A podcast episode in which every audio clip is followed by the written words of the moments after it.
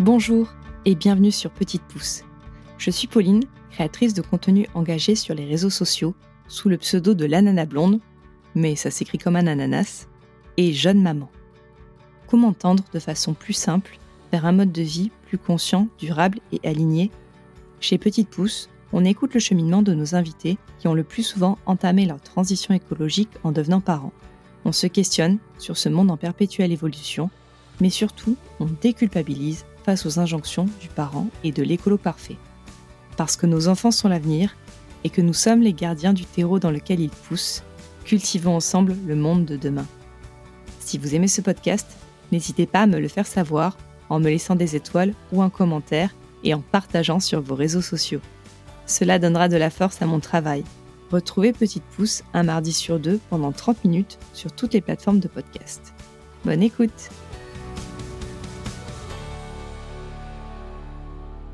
Aujourd'hui, je reçois Ophélie, fondatrice de la communauté Instagram Garde tes conseils et du hashtag Gueule de lave-linge, autrice de Garde tes conseils et Culpabilité ta mère, créatrice de contenu sur son compte Mini Coquillette, nucicultrice avec son compagnon et maman de deux jeunes enfants.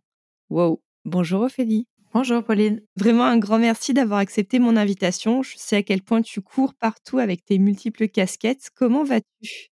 Eh ben, tu parlais en introduction de la gueule de lave-linge. Euh, je trouve que c'est une bonne introduction aussi pour ma journée, qui commence avec beaucoup de fatigue, mais avec la bonne humeur.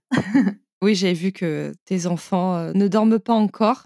Euh, tu as tout mon soutien parce que je sais ce que c'est. Ça va mieux, mais il y a encore des nuits où c'est Ouais, c'est difficile. Le, sommeil, c'est, je pense, le plus gros sujet de ma parentalité. Est-ce que déjà, pour commencer, tu pourrais, s'il te plaît, te présenter et nous raconter ton parcours? Oui, alors du coup, je m'appelle Ophélie, j'ai 31 ans, euh, j'habite euh, en Isère, euh, entre Grenoble et Valence, pour ceux qui ne situent pas l'Isère. Et j'habite ici depuis très longtemps, puisque je suis arrivée dans la région avec mes parents quand j'avais 6 ans. J'ai fait ma scolarité ici jusqu'au lycée. Au lycée, je suis partie vivre un an au Mexique en échange étudiant. Et puis ensuite, j'ai commencé à faire des études sur Lyon en école de commerce. Pendant ces études, j'ai fait j'ai fait deux parcours Erasmus. Je suis partie euh, à Barcelone et je suis partie en Angleterre. Euh, j'ai été diplômée en je, ne sais plus quelle année 2015 2015 d'un master 2 en stratégie de marque. J'étais vraiment déjà très attachée au terroir, à mon territoire et tout ça puisque j'ai fait un mémoire de recherche sur le thème de des produits locaux.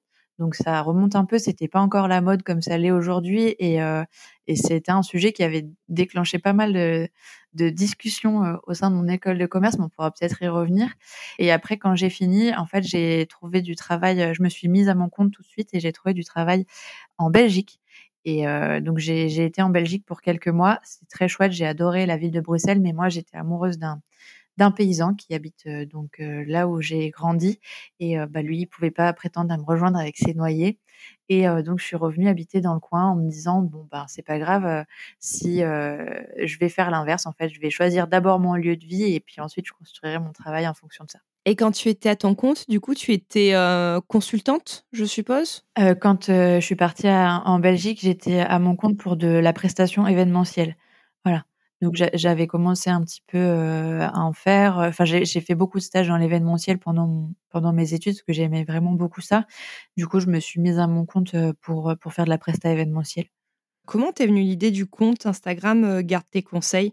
Alors en fait, je suis tombée enceinte en 2018 et tout de suite, vraiment dès les premiers les premières semaines, les premiers mois, j'ai commencé à avoir des des conseils et des remarques autour de cette, grossesse et je trouvais ça, chouette au départ et puis après en fait l'accumulation a fait que je trouvais ça de moins en moins chouette jusqu'à arriver en janvier 2019 où là j'ai commencé la préparation à l'accouchement avec une sage-femme libérale et en fait, j'ai fait la première séance et je suis ressortie de là en me disant mais c'est pas vrai, mais qu'est-ce qu'elle a raconté comme truc, comme truc incohérent pendant cette séance? Et en fait j'étais j'étais super en colère ce jour-là. J'ai souvent raconté l'anecdote. Euh, j'arrive dans cette salle euh, où je demande, euh, mais en fait, c'est pas au, moment de la naissance où on fait du pot à pot avec le bébé, tu vois, pour resituer un peu.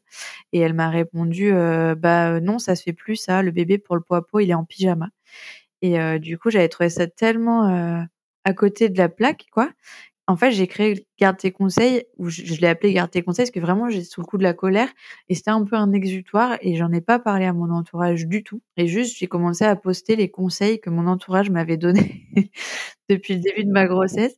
Et du coup si j'osais pas en parler parce que ça les concernait directement. Et en fait ça a commencé vraiment comme ça où j'ai publié les, les, premiers conseils qui, m'étaient donnés. Et très très vite en fait dans les tout premiers jours de la création du compte il y a des gens qui ont commencé à me dire ah ouais mais moi telle personne m'a dit tel truc et moi telle personne et en fait ça a grossi très très vite. la communauté Garde tes conseils a été créée en janvier 2019 et quand j'ai accouché de ma fille en mars 2019 il y avait 30 000 personnes. Donc ça a été un sujet qui a touché beaucoup de gens et très très rapidement. Mais t'étais vachement renseignée du coup à ta première grossesse justement par enfin parce qu'il y y a des personnes qui qui lisent pas. Toi, tu t'avais beaucoup lu quand tu étais enceinte? Oui, alors moi, je suis quelqu'un qui se renseigne toujours sur tout. Et en fait, ça a du bon et ça a du moins bon, mais ceci dit, je suis arrivée à mon cours de préparation à l'accouchement. j'étais abonnée depuis des mois à plein de comptes Instagram, j'avais lu plein de bouquins, j'avais lu plein de trucs sur internet, je m'étais déjà pas mal renseignée. Et du coup sur l'allaitement parce que je voulais vraiment allaiter, enfin voilà, il y avait plein de sujets que j'avais creusés à fond en plus, c'était juste deux mois avant l'accouchement, donc ça, ça se préparait quand même. Enfin, voilà, ça arrivait bientôt, et donc je suis arrivée, ouais, ultra renseignée.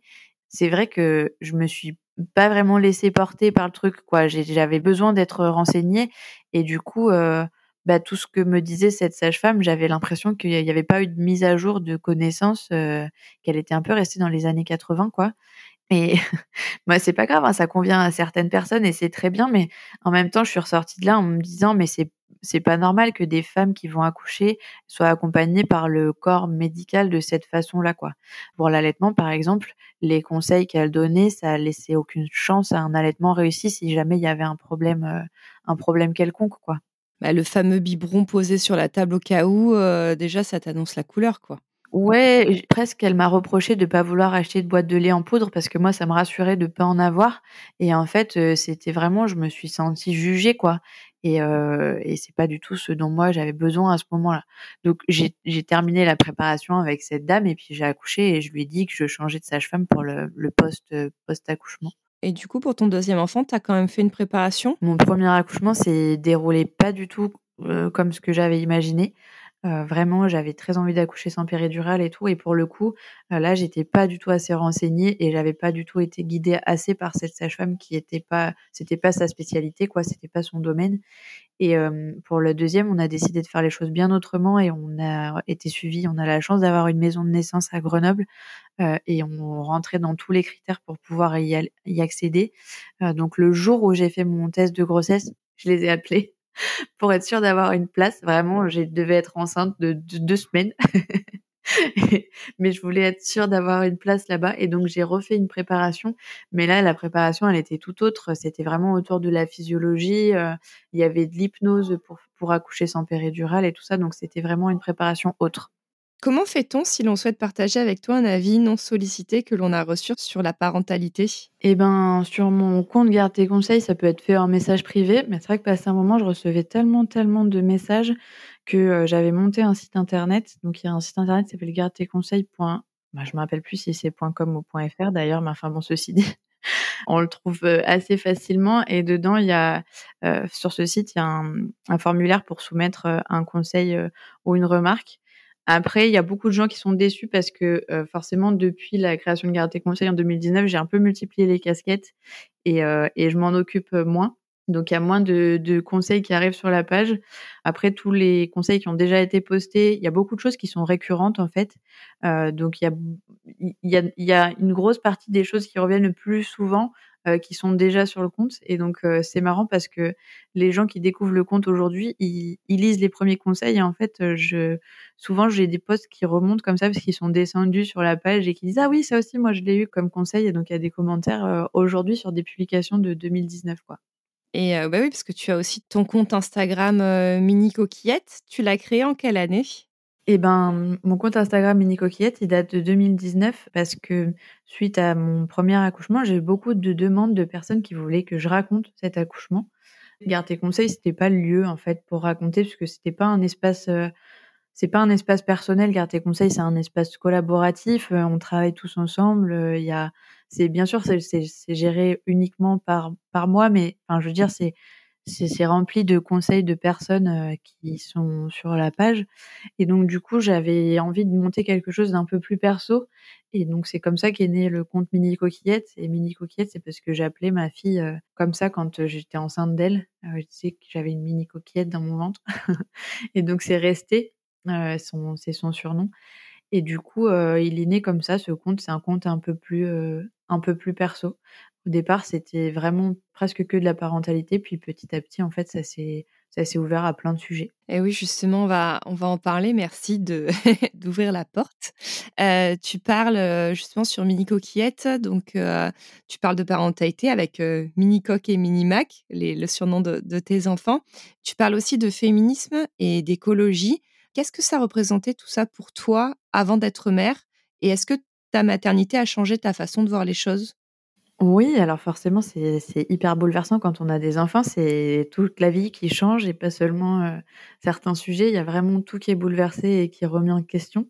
L'écologie, ça a toujours été un point, heu, hyper important pour moi.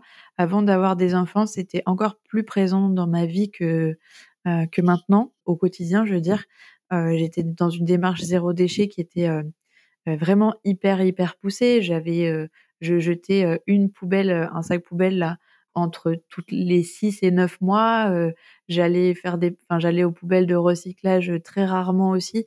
Donc j'avais déjà mis en place plein de choses pour l'écologie dans mon dans mon quotidien.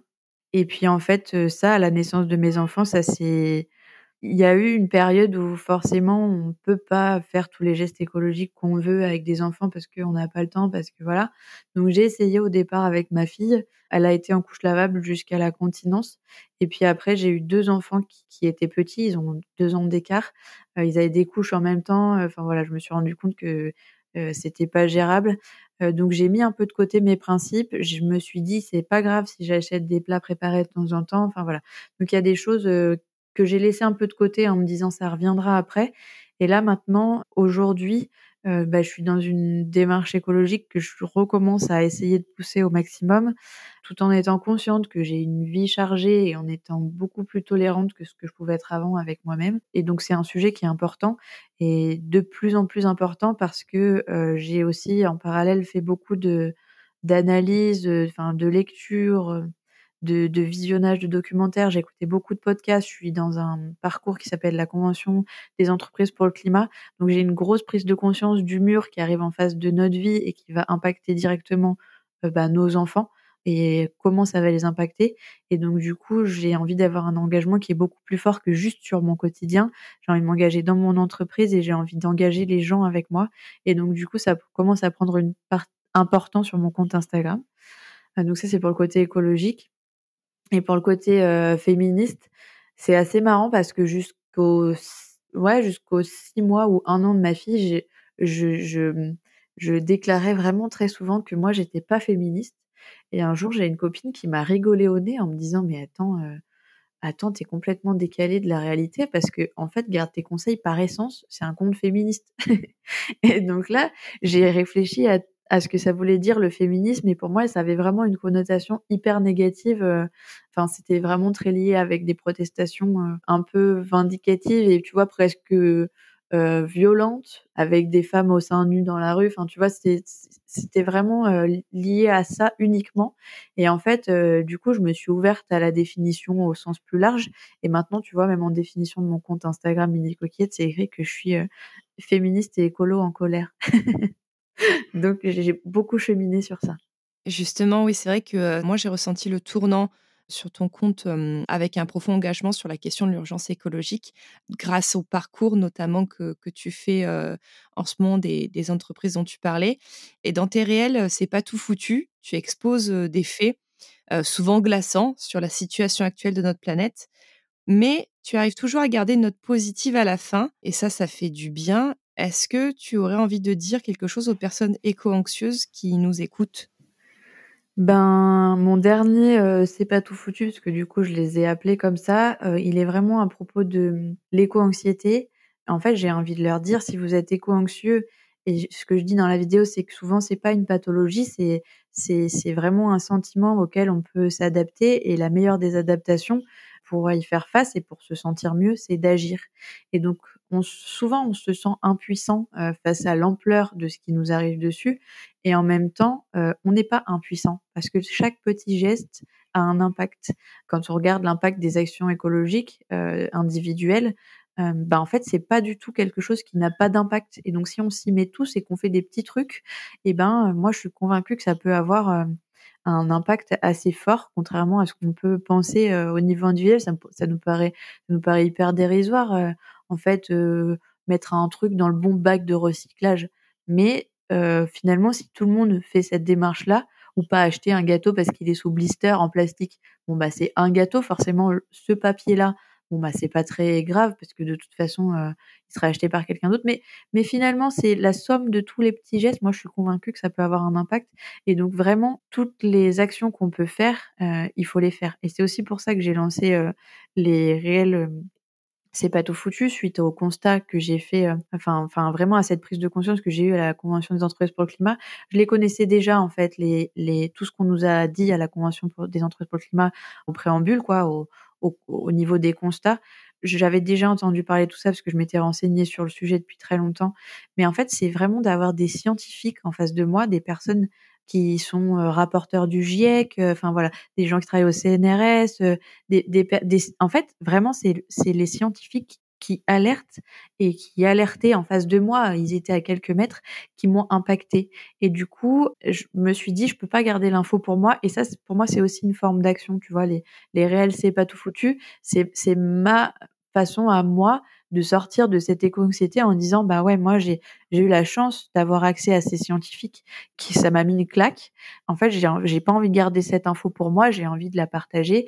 Et du coup je fais ces ces réels sur ce que moi j'ai compris. Alors forcément c'est imparfait euh, c'est moi je suis pas scientifique hein, donc je dis ce que j'ai compris et et surtout j'essaye de vulgariser au maximum euh, pour que ce soit plutôt grand public. Mais c'est ma façon à moi de de de me dire bon bah voilà ça fait une petite action euh, enfin c'est ma part à moi euh, euh, qui est faite euh, à ce niveau-là sur les réseaux sociaux. Les réseaux sociaux, c'est tellement puissant que j'ai de plus en plus de mal à travailler sur Instagram, pour être honnête, parce que j'y vois tellement de choses qu'il faut arrêter de faire, même sur des comptes qui sont plutôt engagés, que au quotidien, ça, me pèse beaucoup et donc j'ai besoin d'avoir ce pied là-dedans en disant je fais une part et, et en même temps euh, j'ai pas envie de devenir un compte qui alerte et qui et qui fait flipper donc j'essaie de le faire avec humour quand même. Comment tu arrives à, hum, à, transmettre un message positif à la fois avec tes enfants et avec euh, tes proches et ta communauté? Ben j'y arrive pas toujours. J'arrive pas toujours à ce que ce soit positif. D'ailleurs, euh, depuis que j'ai commencé à partager sur euh, ces thématiques-là, euh, je gagne plus d'abonnés sur mon compte Instagram, j'en perds. Mais c'est pas grave parce qu'en fait, je, comprends, c'est quelque chose qui fait peur. Surtout, on est beaucoup de jeunes parents, donc ça va impacter directement nos enfants, donc forcément, ça nous impacte d'autant plus et donc c'est des infos, des fois on n'a pas envie de les avoir. Donc voilà, je perds des abonnés parce que c'était pas pas l'objectif de mon compte à la base de parler de ça, parce que la thématique plaît pas, mais aussi sûrement parce que la façon de le dire plaît pas. C'est un peu frustrant et en même temps, bah c'est ok quoi. Moi, je suis contente que les gens, s'ils se retrouvent pas dans mon contenu, ils s'en aillent. Donc donc c'est ok pour moi et pour me préserver, j'y arrive pas toujours non plus. Enfin, forcément, je, en fait, je rate plein de trucs. Hein. Euh, j'y arrive pas toujours non plus. La seule chose que j'arrive à faire, c'est que quand il y a un compte vraiment qui me met trop en colère, qui me pèse trop, euh, voilà, euh, même si c'est un compte euh, de quelqu'un que j'apprécie énormément ou avec qui je suis amie dans la vraie vie, euh, soit je le mets en sourdine, soit je me désabonne pour plus voir le contenu. En fait, je crois que c'est le truc qui me préserve le plus et j'avais déjà commencé aussi à le faire en parentalité. Maintenant, je fais la même chose de façon beaucoup plus globale, quoi. Si tu le veux bien, on va maintenant parler de tes livres. Garde tes conseils donc aux éditions de l'Opportun. C'est un recueil bah, des, pires conseils qui sont reçus en parentalité, qui était d'abord sur ton compte Instagram. Et Culpabilité ta mère aux éditions Le Duc, qui est plus personnel, car tu livres ton expérience de mère et ta vision déculpabilisante du maternage. Tu y as également compilé des témoignages d'autres mères, dont la plupart sont également très actives sur les réseaux sociaux. Comment ça t'est venu, cette envie d'aller plus loin en publiant ces deux livres? Alors moi, je suis passionnée d'écriture depuis toujours. Vraiment, écrire, c'est un exutoire incroyable pour moi depuis toujours. Donc j'adore écrire et en fait, quand Garde tes conseils a commencé, à exploser, je me suis dit que c'était dommage que ce sujet reste uniquement sur Instagram parce que visiblement, c'était un sujet qui était grand public et j'avais envie qu'il sorte des réseaux sociaux. Et donc pendant très longtemps, j'ai cherché comment est-ce qu'on faisait pour, pour écrire un livre et pour qu'il soit publié. J'ai cherché, j'ai cherché jusqu'au jour où, la même semaine, vraiment la même semaine, c'était incroyable, il y a trois maisons d'édition qui m'ont écrit en me disant est-ce que vous voulez publier le livre Garde tes conseils? Et donc du coup, j'ai eu trois propositions et j'ai eu la chance de pouvoir choisir la maison d'édition qui me convenait le mieux pour le livre Garde tes conseils. Qu'on avait, enfin j'ai discuté, j'ai échangé avec les, les trois maisons d'édition sur comment elles voyaient le, le sujet abordé et tout ça. Et puis j'ai gardé celle qui le, le voyait abordé plus sous l'angle de l'humour parce que je voulais justement pas que Garde tes conseils tombe dans l'excès inverse et devienne un recueil de mauvais conseils et que moi je me permette de donner des conseils dedans, ça aurait eu absolument aucun sens en fait. Donc du coup, j'ai, on a décidé de le garder vraiment sous le sous le, thème de l'humour et c'est la maison d'édition de l'Opportun qui avait qui avait vraiment le plus cet angle d'attaque. En plus, j'ai eu la chance de travailler avec Chloé, enfin de choisir la l'illustratrice du livre que j'adorais, je la suivais sur les réseaux sociaux depuis longtemps et, du coup j'ai eu la chance de travailler avec elle. Elle a fait un travail extra pour le bouquin et du coup le Garde des conseils est né comme ça et en fait en échangeant avec ces trois maisons d'édition, il y a une, une éditrice avec qui je me suis vraiment très très bien entendue, même si ça collait pas pour le livre Garde tes conseils. Et du coup, j'ai fini par la rappeler en disant est-ce que tu voudrais pas quand même que qu'on fasse un autre livre euh, qui soit pas du tout lié à Garde tes conseils, mais, mais à Mini Coquillette plutôt et à mon expérience dans ce qu'on appelle le maternage proximal. Et du coup, euh, bah, c'est né comme ça. On a construit ensemble le bouquin, on a, on a construit euh, les sujets qui vont y être abordés et tout ça. Et on, en fait, c'était vraiment une co-construction qui est, qui est née de la bonne entente avec cette éditrice, quoi. Et il est, il est vraiment très chouette. Tu les mettras entre les mains de tes enfants plus tard? Oui, tous mes écrits, je les mettrai entre leurs mains en leur disant voilà, j'ai écrit ça, si vous avez envie, vous pouvez lire, si vous n'avez pas envie, c'est pas grave. D'ailleurs, en plus des, livres que j'ai écrits, je, leur fais aussi un, journal où je, leur écris plein de textes qui sont sur Instagram ou pas sur Instagram, mais je leur écris euh, plein de choses parce que j'ai envie que mes enfants sachent euh, comment moi je me sentais, pourquoi est-ce que j'ai fait ces choses-là à ce moment-là, que j'ai envie qu'ils se posent des questions de pourquoi est-ce qu'on a on a fait les choses comme on les a fait, euh, qu'ils puissent avoir des réponses et puis et puis savoir comme c'était dur mais que c'était chouette de les avoir avec nous. Du coup, ouais, je, leur, j'ai envie qu'ils aient les écrits dans leurs mains. Ils seront libres après de, de les lire ou pas de pas les lire. Mais moi, ça me fait du bien de, de pouvoir leur écrire un peu comme un, un journal intime qu'on leur lèguera plus tard, quoi. C'est hyper précieux. J'essaie de faire pareil pour Raphaël. C'est pas que je j'ai pas le temps, c'est que je prends pas le temps de le faire et et après il y a la culpabilité qui revient. Genre bref. bah, c'est pas une obligation non plus. Hein. Il faut que ça reste euh, un plaisir, mais c'est vrai qu'aujourd'hui on prend moins le temps de de plein de choses et notamment grâce aux réseaux sociaux. La semaine dernière, euh, euh, ma copine Bénédicte sur Instagram, là, je suis devenue très amie avec avec This Perfect Day, elle faisait un constat et elle disait, euh, elle avait eu un échange avec sa grand-mère et elle disait, ben en fait, euh, on prend plus le temps de s'ennuyer. Et c'est vraiment ça parce que dès qu'on a une pause, on a notre téléphone dans les mains et souvent on est sur les réseaux sociaux, voilà, et on prend beaucoup moins le temps de faire des, des choses euh, plus lentes, des trucs slow qui nous prennent plus de temps. Voilà, notre cerveau, il est sans cesse sollicité, il faut que ça aille vite et donc il faut du contenu rapide et je crois que il faudrait essayer de débrancher ça et de reprendre le temps de faire des, des choses beaucoup plus lentement. Quelles sont tes valeurs et comment souhaites-tu les transmettre à tes enfants? Ben, c'est ça, c'est assez compliqué comme question. Euh, tu vois, l'écologie et le féminisme, est-ce que ce sont des valeurs? Je sais pas, mais en tout cas, j'ai vraiment envie de leur transmettre ça euh, sans les brusquer et sans les forcer. Euh, j'aimerais bien qu'ils réussissent à.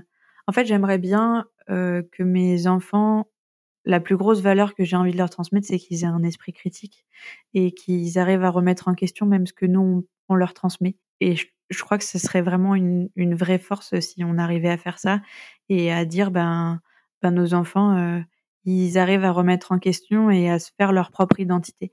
Je ne sais pas si on peut dire que c'est une valeur, mais en tout cas, c'est vraiment quelque chose que moi j'ai envie de leur transmettre. Merci beaucoup, Ophélie, pour tout ce que tu nous as partagé. On va finir par une dernière question, qui est la question signature du podcast. Quel message souhaiterais-tu déposer aux parents ou futurs parents qui souhaitent agir? Ouais, j'aimerais leur dire faites ce que vous vous sentez capable de faire et ce sera parfait. Voilà, je pense que c'est le, meilleur message à, passer. C'est vrai, c'est tellement vrai. Merci beaucoup, Ophélie. Je te souhaite euh, une très bonne journée et à bientôt sur les réseaux sociaux. À bientôt, Pauline. Merci d'avoir écouté cet épisode jusqu'au bout. Si vous êtes encore là, c'est certainement qu'il vous a plu. Pour ne manquer aucun épisode, abonnez-vous au podcast sur votre plateforme d'écoute préférée. Vous pouvez également me suivre sur Instagram, at l'ananasblonde, pour découvrir ma vie de maman, entrepreneur et écolo qui fait de son mieux. Je vous souhaite une belle journée ou soirée et vous dis à bientôt sur Petite Pouce.